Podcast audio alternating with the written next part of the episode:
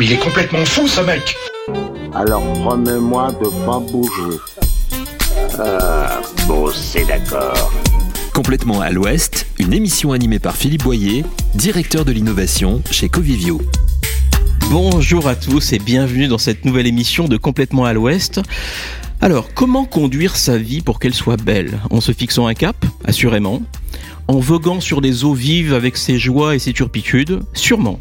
Mais comment prendre du recul? Comment voguer sereinement en étant conscient de ses joies et en sachant dépasser ses peines? Voilà qui est plus compliqué, sauf, sauf si l'on a avec, avec soi les bons outils pour être guidé une boussole pour se repérer, un sextant pour faire le point, tout ça sur une embarcation capable de tenir la mer et de résister au vent contraire. C'est donc de mer, d'océan, de cap, de tempête, de rivage dont nous allons parler dans cette nouvelle émission. C'est parti, droit devant, largons les amarres et cap à l'ouest, complètement à l'ouest. Complètement à l'ouest, Philippe Boyer. Bonjour Laurence de Villers et bienvenue. Bonjour, Philippe Boyer. C'est un très grand plaisir de vous accueillir au micro de cette euh, émission de Complètement à l'Ouest. Laurence de Villers, on vous connaît comme philosophe, vous êtes normalienne, agrégée et docteur en philosophie, et vous êtes également essayiste avec de nombreux livres qui ont permis à la philosophie d'être mise à la portée de tous grâce à des titres comme Guérir la vie par la philosophie ou encore Être quelqu'un de bien, philosophie du bien et du mal. Et il y a quelques mois, vous avez publié un bijou avec ce livre intitulé Petite philosophie de la mer, paru aux éditions de la Martinière. Alors ce livre n'est ni un livre de développement personnel, ni une leçon de méditation, et encore moins un énième livre de sagesse philosophique en convoquant des philosophes inconnus. Non.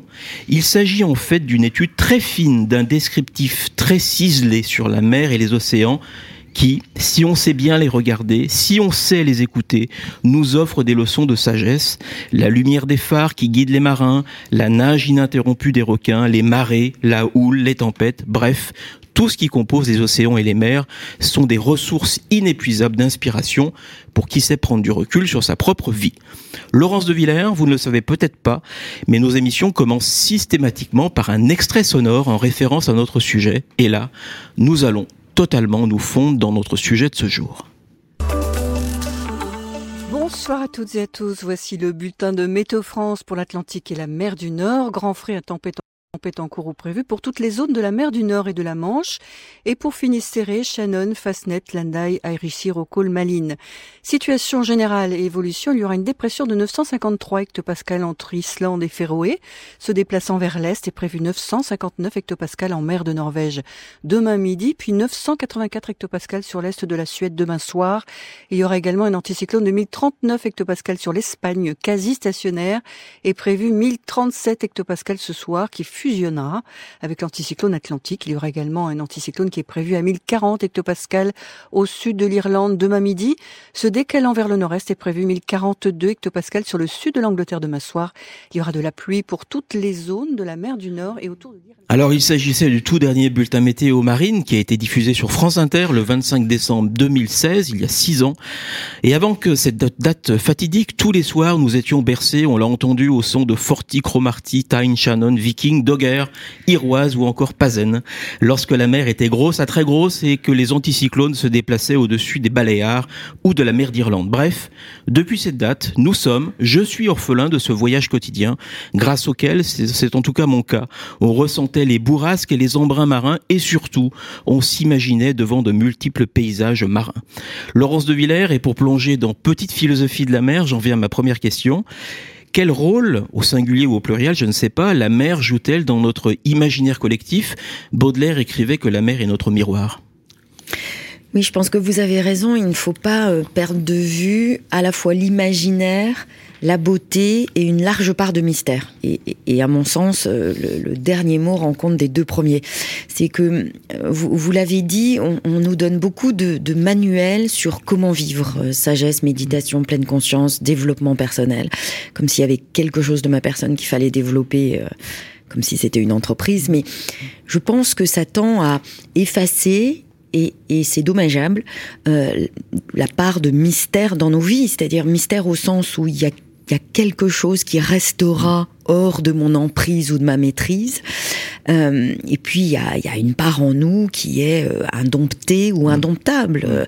Et la mer euh, je pense, et, le miroir, si, on reprend le mot de Baudelaire, est le miroir de cette, de ce mystère. Mm. Et euh, je pense que c'est en, en respectant, en étant plus près du mystère de nos vies, qu'on a peut-être une chance d'être soi ou de d'accepter de ne pas l'être mmh. finalement. Et alors l'imaginaire, vous avez raison, la météo marine, moi je suis comme vous, je me sens absolument orpheline parce que la mer c'est d'abord l'imaginaire de de partir. Du voyage. Voyage et avant même le voyage, mmh. c'est partir mmh. parce que le voyage alors évidemment que le voyage en lui-même compte mais on sait où on va aller d'une certaine façon il y a une destination euh, ce que j'aime dans partir et, et c'est la mer hein, pour ma part, c'est la mère qui me l'apporte et, et elle seule, en réalité. Euh, D'en partir, il y a quelque chose d'intransitif, peu importe où on va. Mm. Mais le côté, d'ailleurs, on le dit, partir, larguer les mm. amarres. Mm. Et, euh, et, et, la mère doit nourrir cet imaginaire en nous, euh, à la fois de nomades, nous ne sommes pas des êtres assignés à résidence. Je pense qu'il ne faut, pas accepter ces étiquettes ou les choses qui nous épinglent comme des papillons. Et, et, et nous avons besoin de rêver d'un ailleurs. Hmm.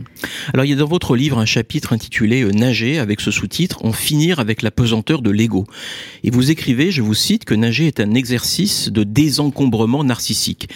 Est-ce que vous voulez dire par là que la nage, au-delà bien sûr de l'absence de pesanteur, nous transporte dans un autre état? Absolument je ne peux pas le dire mieux que vous, euh, Philippe Boyer. euh, la, la, la, la, nage, c'est l'expérience, et, et, elles sont rares, de, de changement d'état en restant moi-même. C'est-à-dire, j'ai pas besoin de perdre, perdre connaissance, de, de partir dans l'espace. Euh, mon corps, j'ai toujours un corps, mais il ne pèse plus. Donc, euh, mon rapport au corps, qui est quand même, enfin, vif, c'est quand même habiter son corps. Hein, mon rapport au, au corps n'est absolument pas pas le même. Et puis, euh, je suis plus du tout à la verticale, ce qui est quand même ce qui, ce qui nous définit nous bipèdes depuis que un hominidé s'est levé dans la savane et voilà a dit qu'il était un homme. Mais on n'est plus, on n'est plus à la verticale et on n'arpente plus quelque chose. C'est-à-dire que quand on marche et je n'aime pas la marche, on va d'un point à un autre. Euh, quand on nage, on est dans la durée, on est dans autre chose. On n'a pas à aller d'un point à un autre. Je crois que ce qui s'en approche le plus, c'est voler. Mhm. Donc euh, oui, il y a l'expérience d'un changement d'état. Et pourquoi le désencombrement de l'ego? C'est parce que euh, par rapport à ce qu'on disait tout au départ, je, crois qu'on a beaucoup trop d'inquiétudes de soi dans nos vies. Mhm. Euh, il faudrait être tel ou tel, il faudrait réussir à être tel ou tel, il faudrait changer, il faudrait rebondir, résilier. Mhm. Enfin, tout ce qui ne cesse de me ramène à moi comme si j'étais un centre de production. et et la nage, l'expérience de la beauté ou d'imaginaire de la mer euh, me donne l'occasion de, de, me défaire de moi, de me délester. Il y a, beaucoup trop de préoccupations sur sur le moi parce que parce qu'en fait ce sont les moments où je suis le plus moi c'est quand en fait je ne pense pas à moi. Dans, mhm. les moments de plaisir, la nage, mhm. dans les moments de bonheur, on a vraiment l'impression que ça nous tombe un peu mhm. dessus. En fait, je ne fais pas exprès d'être moi pour que ça m'arrive. On ne contrôle plus quelque part. Non, on est, on est on est dans plus grand que soi. Et je pense que on oublie souvent de s'incliner ou de chercher des expériences où on va, euh, oui, on va tirer notre révérence devant plus grand que nous. Il y a de nombreux chapitres, et dans, le prolongement de ce que vous dites, de euh, nombreux chapitres dans votre livre dans lesquels vous faites le parallèle entre l'univers euh, marin et ce que nous sommes, vous, vous venez de le dire à l'instant, c'est-à-dire notre singularité d'être humain avec nos blessures narcissiques et aussi tiraillés que nous sommes par des injonctions contradictoires. Je pense notamment au chapitre Mal de mer, et euh, il a ce sous-titre Survivre aux blessures du cœur, ou aussi à celui, euh, l'autre chapitre, La baleine blanche, savoir ce que l'on cherche. Et finalement, à vous lire, j'ai eu l'impression que la mer euh, nous faisait, en effet, nous dilater, vous l'avez dit tout à l'heure, dans le sens où en l'observant, nous prendrions conscience qu'on est appelé à vivre plus que ce que l'on est. Et, finalement, donc, c'est bien cette idée que vous citiez tout à l'heure d'être la mer nous fait prendre conscience qu'il y a plus grand que soi et que l'on doit se dépasser. Alors se dépasser, pas dans le sens d'une performance, parce que vous l'aurez compris, euh, euh, tout, tout, tout, ce qui tend à faire de, de, mon existence, de ce que je pense être, ou du fait même que je suis quelque chose comme une performance, euh, un but à atteindre, une réussite à obtenir, je pense que c'est à la fois faux et éreintant. Mais je crois qu'il y a en, en l'homme alors j'ai employé des, j'ai employé un grand mot, mais parce que j'ai du mal à le nommer. Je, je cherche actuellement à, à nommer, à, à, bien délimiter ce lieu. Je pense qu'il y a en nous un, un, une disposition à la transcendance, c'est-à-dire à effectivement à quelque chose qui passe par moi, donc qui est forcément immanent en fait, mmh. qui passe par moi mais qui est plus grand que moi. Mmh. Et, et, et c'est pas religieux quand je dis, quand je dis cela, c'est-à-dire que la religion recueille mmh. ce dispositif qui est en nous, mais face à la mer, l'expérience que nous faisons, même quand nous sommes terrifiés, parce que la mer est, la mer est hostile en fait, hein, on n'est pas fait pour y vivre, mais même quand nous sommes terrifiés, il y a quelque chose de sublime, c'est-à-dire il y a quelque chose qui passe par moi, mais qui me dit, il y a plus, il y a plus à vivre que, que ce qu'on me demande de vivre. Il y a, il y a plus à voir. Il y a, il y a, il y a il y a en moi plus que moi. Est-ce que ça, ce serait, ça serait pas les, les forces de l'esprit euh, qu'évoquait un, un certain François Mitterrand? Euh, de l'esprit, pourquoi pas, ou, ou, oui, pour, pourquoi pas. Enfin, euh, Pascal, puisqu'on parlait, on, en fait, on parlait de lui hein, dans le bulletin euh, Ecto Pascal, mm. c'est Blaise Pascal. Hein. Pascal disait l'homme passe l'homme. Et oui, je pense qu'il y a en l'homme plus que l'homme. Et, et, et, et, je pense qu'il faut essayer de, de, de multiplier nos expériences où euh, il y a cette ampliation, cette amplitude, cette dilation du cœur. Encore, vous, vous parliez de Baudelaire et, je pense à Baudelaire. Euh, euh, que l'espace est profond et que le cœur de l'homme est grand. Oui, il y a, y a, en fait, on, on est beaucoup plus grand qu'on mmh, imagine. Alors, quand on parle de mer, d'océan, on pense bien sûr au, au voyage, au, au, cap, on le citait tout à l'heure, que l'on doit prendre pour atteindre sa destination. Et vous écrivez, je vous cite encore, notamment dans les chapitres Départ, qui a ce sous-titre Prendre la vague, ou cet autre intitulé La constance des phares, ce, ce, ce, avec le, le, le sous-titre Se construire d'indéfectibles repères. Donc vous dites que pour les marins, l'essentiel c'est la destination, quitte parfois à faire des détours, des pas de côté, euh, loin des côtes, pour surmonter ses peurs et continuer à avancer. Ma question est la suivante. Comment, quand on est euh, marin, et donc euh, humain, on arrive à surmonter ses peurs, à mieux accepter les entraves qui nous obligent parfois à changer de route? Oui, euh, parce que euh, la vie, c'est pour une bonne part euh, accepter ce qui n'a pas demandé, ce qui n'a pas demandé mon avis. Enfin, vivre, c'est déjà consentir d'une certaine façon. C'est je, je, viens au milieu. Je viens. Nous autres humains, nous venons toujours au milieu de l'histoire. Ça, ça, a commencé sans moi et hélas, même si je ne me le dis pas, mais ça continuera sans moi. Donc, nous sommes des êtres condamnés à prendre le train en marche. Donc ça, c'est déjà difficile. Enfin, vivre, je pense, est la chose la plus difficile qui soit. Et euh, je pense qu'il faut l'accepter et se dire qu'il n'y a pas de recette. Enfin, que la recette qui consisterait à me développer ou à réussir je ne sais quoi, je, je pense encore une fois qu'elle est, qu'elle est culpabilisante et éreintante. Mais oui, la peur. Euh, vivre fait peur et je pense qu'il faut l'accepter. Je, je vous répondrai de deux manières. D'abord, je m'insurge contre tout ce faux nietzschéisme qui consiste à dire ce qui ne me tue pas me rend plus fort. D'abord, c'est un contresens sur, sur Nietzsche, mmh. donc c'est dommage. Mais c'est pas vrai. Ce qui ne me tue pas m'a blessé. Mmh. Et je pense que nier nos blessures, c'est ne pas leur faire honneur, parce que je pense qu'il faut faire honneur à ses blessures et à ses peurs. Et, et c'est le meilleur moyen pour, pour qu'elles reviennent. C'est-à-dire que être malade, c'est pas forcément se battre, c'est aussi se dire euh, j'en ai marre, c'est injuste, c'est pas normal. Une rupture amoureuse, c'est c'est comme un deuil, c'est je suis morte pour l'autre. Donc euh, il faut accepter la gravité de nos blessures. Donc ça serait ma première réponse. Je pense qu'en fait on, on, on ne dépasse pas ses blessures en les escamotant. C'est la première chose.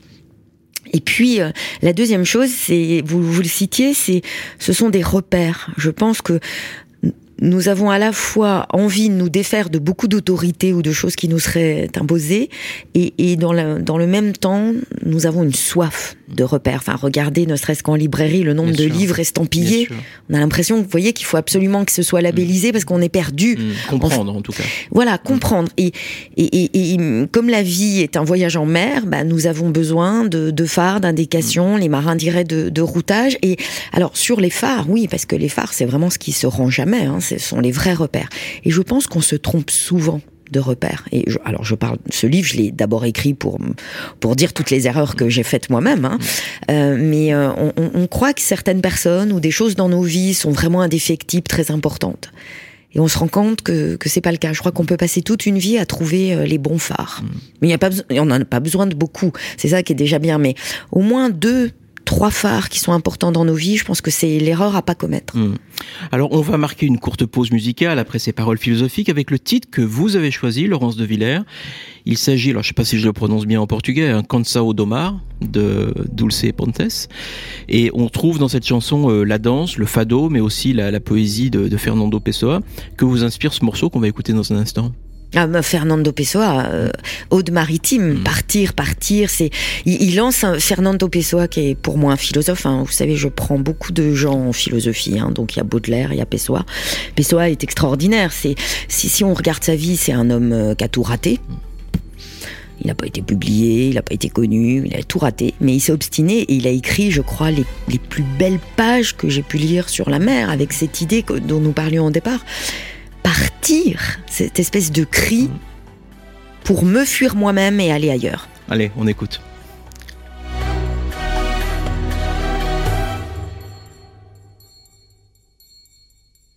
Fui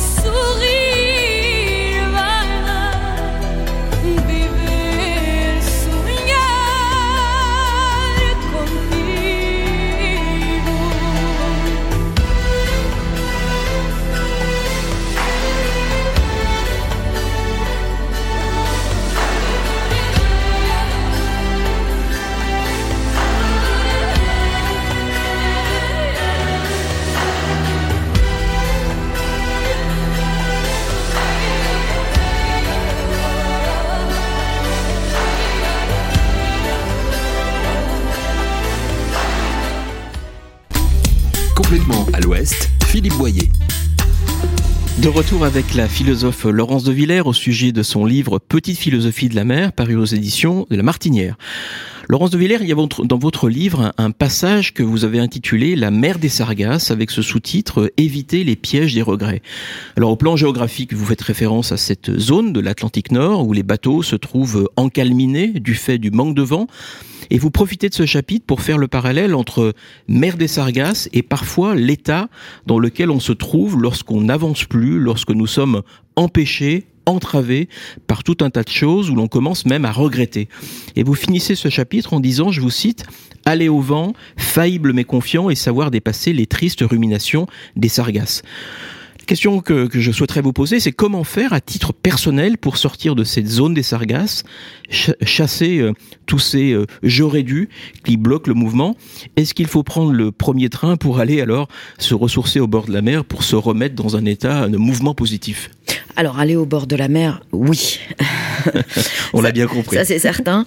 Euh, le- le- les regrets ou les remords, donc regret d'avoir, euh, regret de ne pas avoir fait et remords d'avoir fait, c'est une maladie de la volonté. C'est, c'est comme si la volonté se cannibalisait elle-même, se mangeait sa propre énergie, euh, et, et ça conduit à vivre à côté de sa vie. D'une certaine façon à dire, euh, la vie que je mène, c'est, c'est pas moi, c'est, c'est pas ma vie. Parce que quand on y pense, c'est, c'est quelque chose de de terrifiant parce que c'est c'est ne pas dire oui à ce qu'on est à ce qu'on est en train de vivre ou ne pas dire non mais d'une certaine façon ne pas être dans sa vie.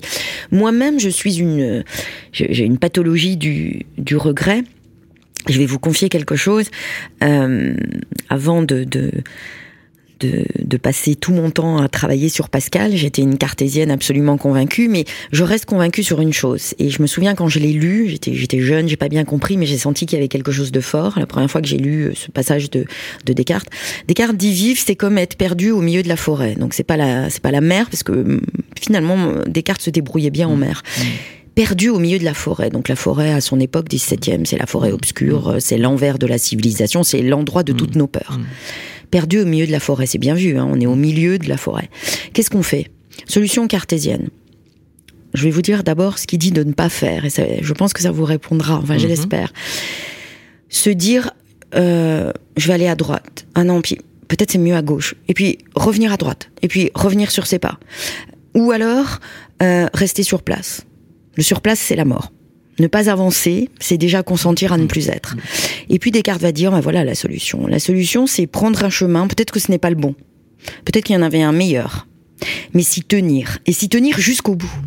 C'est-à-dire que même si on se rend compte qu'effectivement c'était le plus long, mais je l'ai voulu. C'est-à-dire que chez Descartes, et, et, et je, et- et je, n'ai pas de meilleure solution pour, pour- à vous proposer. Hein. Elle est pas mal. ouais, hein. Elle est pas mal. Elle est cartésienne, donc elle est élégante. Hein. Il y a quelque chose d'aristocratique. Euh, euh, L'idée de Descartes, c'est c'est qu'être libre, ce n'est pas faire ce qu'on veut, c'est vouloir ce qu'on fait.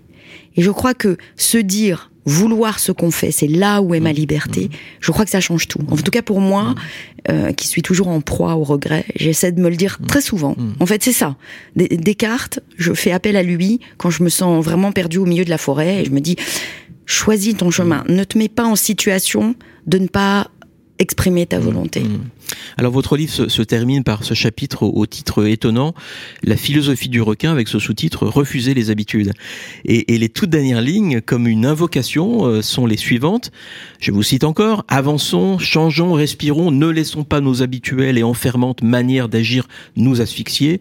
Voilà le vrai danger, les véritables mâchoires qui broient les jambes et les esprits. Pourquoi ce chapitre qui résonne presque comme un mantra? Parce que c'est le préféré de mon éditrice.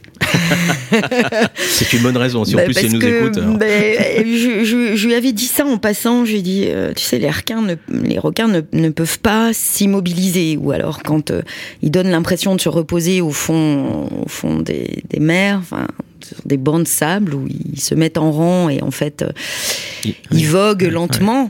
Ils, ils ne s'arrêtent jamais parce que pour eux, s'arrêter, c'est mourir. Et, euh, elle m'avait dit, ah, c'est mon préféré, je veux que tu développes. Donc j'ai essayé de développer. Alors, l'idée, ce n'est pas l'injonction à, à- à bouger sans cesse. Je pense que le mouvement, ce n'est pas la même chose que bouger. Bouger, c'est finalement revient à faire du surplace. On piétine, on enchaîne, on est dans une essoreuse. C'est une sorte de frénésie d'activité qui semble plutôt combler un vide que nous faire aller quelque part. On revient à Descartes presque. Voilà. Et en fait, le mouvement a vraiment une, une, une gravité et une élégance. C'est-à-dire que le mouvement me fait aller ailleurs, voir si j'y suis. Et c'est ça aussi, ce mouvement cartésien. C'est la capacité à aller planter mon drapeau là où je n'étais pas, sur des terres inconnues. Alors que la plupart du temps, je crois que euh, on, on va, on vient, on revient, on piétine. À force de piétiner, on disparaît. Comme c'est bien dit. Alors dans son dernier livre, euh, Le naufrage de Venise, la navigatrice Isabelle Autissier écrit, je cite euh, son, son ouvrage, c'est un truc j'ai appris en mer, la mort aux trousses, réagir pour garantir ma survie m'a empêché de couler. Alors on se doute que le propos d'Isabelle Autissier est double. hein. Après quatre tours du monde, elle parle bien sûr de réagir pour ne pas couler au sens propre avec son bateau, mais c'est aussi une image pour évoquer le fait de ne pas sombrer lorsque les éléments et les événements se déchaînent contre nous. Et dans votre livre, Laurence de Villers, il y a ce chapitre euh, intitulé L'encre de miséricorde. Euh, c'est quoi avoir son encre de, de la miséricorde au sens maritime et philosophique euh, du terme? Est-ce que c'est cette planche de salut qu'évoque Isabelle Autissier? Alors Isabelle Autissier, je, je suis contente que vous la citiez parce que je suis très très admirative, euh, à la fois parce que c'est un des meilleurs marins selon moi, mais en plus elle écrit, donc euh, elle semble avoir tous les talents. euh, la, la, l'encre de miséricorde ou, ou l'encre maîtresse, la maîtresse encre ou l'encre de salut, c'est vraiment le dernier cours, mais le bon. Parce que quand on, quand on est pris dans la peur, puisque nous en parlions, ou dans les regrets hein, qui, nous, qui nous entravent, euh, la panique ou, le besoin de, de, de trouver une issue euh, font que on va s'en remettre à peut-être à des recours qui sont pas fiables. Et l'encre de miséricorde, encore une fois, c'est le dernier recours, mais c'est le bon. C'est ça qui compte. Et c'est le repère que vous citiez tout à l'heure cette idée de repère, je pense que c'est, je pense que c'est très important et, et je pense que c'est important quand on est jeune dans, dans le monde qui est le nôtre à l'heure actuelle, un monde abîmé, saccagé. Euh, je pense que se dire il y a des repères, et il en faut pas euh, tous les jours, mais il en faut quelques-uns et les bons. Et l'encre de miséricorde, c'est-à-dire si je dois m'en remettre à quelqu'un ou à quelque chose, il faut l'identifier dans sa vie. À quoi je vais m'en remettre? Ça peut être la foi. Euh, je dirais la foi et un peu moins l'église, hélas, mais ça peut être la foi, ça peut être un ami cher. C'est peut-être pas l'ami qu'on voit tous les jours, mais un ami. Euh, moi, ça a été aussi mes auteurs qui m'ont porté. Je vous parlais de Descartes. C'est pas à négliger. Il y a, il y a des, il y a des encres de miséricorde de papier dans des livres, dans des idées, dans des personnes. Mais je pense qu'il est important, si on part en mer, donc si on se lance dans la vie, d'avoir bien identifié cette encre de miséricorde, celle qui ne fera pas défaut. Hmm. Peut-être une toute dernière question, parce que malheureusement le, le temps file et on devra bientôt rendre l'antenne pour terminer. Et dans votre livre, j'ai- pas vu de mention au fait que les, que les mers et océans sont des lieux pollués. On trouve du plastique hein, dans les eaux. hein. Est-ce qu'il n'y avait pas un sujet à aborder sous cet angle, mer et, et pollution de nos esprits? Alors, euh, je suis désolée si vous l'avez pas senti, parce que moi j'avais le sentiment que c'était très présent. je, je vais le relire alors. c'est, c'est, enfin, comment, com- comment ça ne pourrait pas être présent je, je me souviens, j'ai, eu euh, la chance, bon, j'ose le dire maintenant, mais de faire un confinement, euh, le deuxième en Corse, parce que j'étais en Corse au moment où, Emmanuel Macron a décrété le, le confinement. Et à la fois, j'étais transportée de, de bonheur. Été cette transcendance dont je parlais, Mmh. moi, je l'avais tous les jours. Et en même temps, je me promenais le long du, du rivage, enfin, je me suis baignée aussi, et, et comme il y avait moins de mouvements, moins de personnes sur la plage, j'ai vu nos archives de plastique. Mmh. Et je me suis dit, voilà ce que nous allons laisser. Mm. Des archives de plastique. Mm. Et je, je vais vous poser des questions, je vais, je vais vous formuler mes questions parce qu'elles sont, elles sont naïves, mais, mais à dessein, je veux pas les sophistiquer. Comment nous pouvons saccager quelque chose d'aussi beau? Ça ne cessera de m'étonner. Vous voyez, quand je parlais de mystère, il y a aussi du mystère dans le mal que nous faisons. Et le mal, c'est aussi, parce que je pense que nous n'en sommes plus à la pollution. La pollution, c'est comme s'il y avait un substrat qui restait intact et que nous venons l'abîmer. Je pense que nous détruisons. Comment pouvons-nous détruire ce qui est ce qui est beau? De la même façon. Euh, Pardonnez-moi, je, je, je fais le je fais le rapprochement parce que je- ça participe de la même logique. Comment nous pouvons tuer des animaux aussi beaux que des taureaux ou des tigres? Je n'ai pas de réponse. Je vous le formule. Comment l'homme capable de mal, et le mal, c'est saccager la beauté. Donc c'est la première chose. Et, et la deuxième chose, vous allez voir, c'est, euh, alors je regrette si vous avez eu le sentiment que ce soit pas si présent dans, dans mon livre, mais je m'interroge, je, je n'ai pas la réponse, hein, je m'interroge sur le fait que nous allons très prochainement, hélas, habiter la mer, la coloniser, parce qu'il sera plus possible de vivre sur Terre. Donc je me demande si après avoir saccagé la Terre, nous allons encore plus saccager la mer. Et je m'interroge sur l'opportunité de mettre des colonies d'éoliennes en mer. Quand on, quand on traverse, quand on navigue en mer du Nord, euh, entre, euh, enfin, autour des eaux anglaises, enfin, au nord de, de l'Angleterre ou en Écosse. Cotentin, pas très. Voilà, ou quand on va, enfin quand on va de, de, de l'Angleterre à la Norvège, euh, ce que j'ai fait, on, on voit des usines à éoliennes. Est-ce que c'est ça que nous voulons faire? Je n'ai pas la réponse, mais je, je, je, pose la question. Je vous ai dit, je l'assume, elles sont naïves. Comment pouvons-nous commettre le mal, qui consiste à saccager ce qui est beau? Et est-ce que nous allons vraiment cette course en avant vers la destruction que nous avons faite sur Terre? Est-ce que nous allons la poursuivre sur mer? C'est bien parce que vous me donnez plein d'idées pour de futures émissions. Vous serez forcément réinvité. Merci Laurence Villers. Merci à vous. Merci beaucoup d'avoir accepté de participer à cette émission et grâce à vous, bah, nous avons voyagé.